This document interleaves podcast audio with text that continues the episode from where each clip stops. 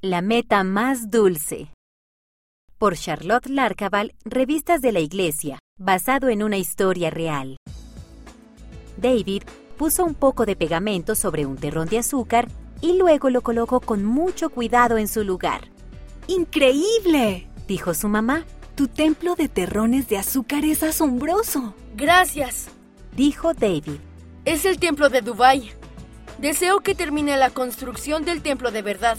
David estaba muy animado desde que el presidente Nelson anunció un nuevo templo en el país donde él vivía.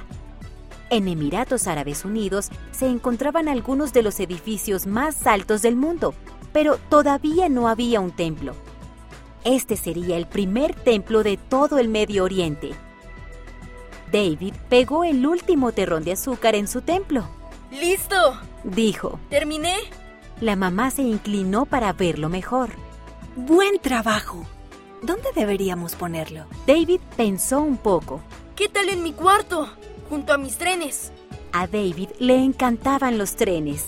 Quería ser ingeniero de ferrocarril algún día. Buena idea, contestó la mamá.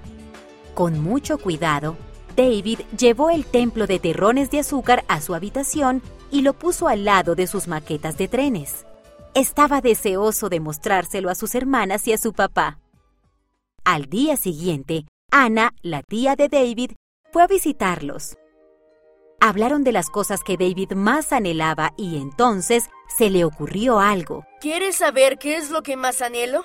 Preguntó David. Por supuesto, dijo la tía Ana. La iglesia a la que asiste mi familia está construyendo un templo en Dubái. La tía Ana sonrió. Eso parece muy especial. Lo es, dijo David. En este momento no hay ningún templo de nuestra iglesia cerca. Así que vamos a un templo en Suiza o Alemania. Me alegra que vayamos a tener uno más cerca. Me he puesto la meta de prepararme para ir allí. ¡Qué emocionante! dijo la tía Ana. ¿Qué estás haciendo para prepararte? Oro y leo las escrituras, dijo David. Y trato de seguir a Jesucristo. Entonces estaré listo para ir al templo. Eso es maravilloso, dijo la tía Ana. Estoy segura de que trabajarás arduamente para alcanzar tus metas. Lo haré, asintió David con alegría. Lo hizo sentirse muy bien el compartir algo tan importante para él. Esa noche, David preguntó si podía trasladar su templo de azúcar a la cocina.